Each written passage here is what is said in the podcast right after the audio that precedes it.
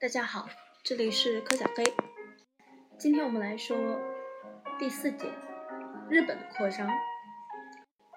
在完成自身的现代化之后，日本开始了向亚洲大陆扩张的生涯。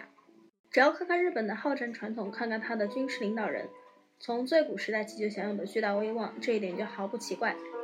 远东是当时国际竞争焦点，讲究实际。日本领导人得出这一明确结论：每个民族必须为自己去掠夺。日本首先对朝鲜发动扩张主义运动，如本章前面所述，日本打败中国，并于1910年吞并朝鲜。在战胜中国之后，日本人面临着远为强劲的对手俄国。俄国人正向南推进，进入中国东北和朝鲜。正如前章所述，第二十八章第三节。日本提出和解，但被俄国拒绝。日本发动进攻，并赢得了对俄的胜利。根据朴次茅斯合约，一九零五年九月五日，日本获得了库页岛南部、南半部和俄国对辽东半岛的租借权。日本在朝鲜的特殊利益也得到了承认。回顾起来，这场战争是远东历史乃至世界历史的一个重要转折点。毫无疑问，它确立了日本的强国地位，改变了远东地区的力量对比。但更有意义的是，历史上第一次一个亚洲国家战胜了一个欧洲国家，是一个大帝国。这对整个亚洲产生了令人振奋的影响。它向诸殖民地民族的千百万人表明，欧洲的统治并不是神圣的、命中注定的。自征服者时代以来，白人第一次被打败，全球所有的非白人民族都充满了令人激动的希望。从这种意义上来说，日俄战争是近代历史上的一个里程碑。是非欧洲民族充分觉醒的序幕。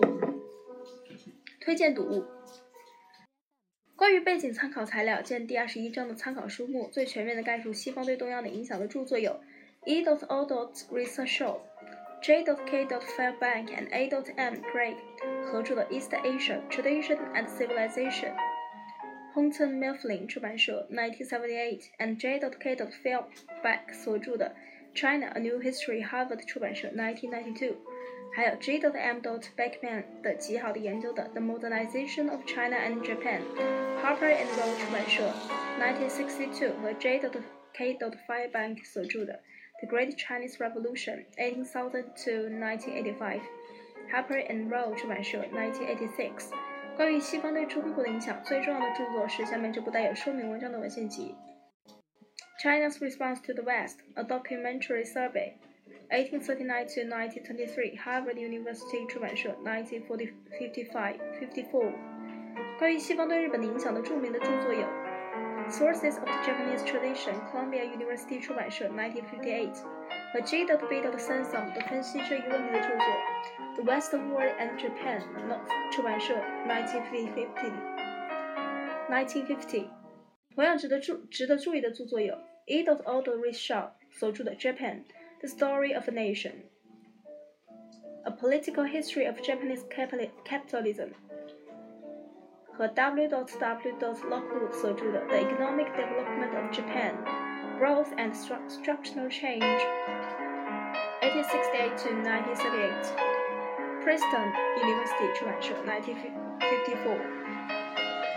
关于西方在远东的外交，见 W. Albert。Langer 所着的《 Diplomacy of Imperialism》（1890-1902）。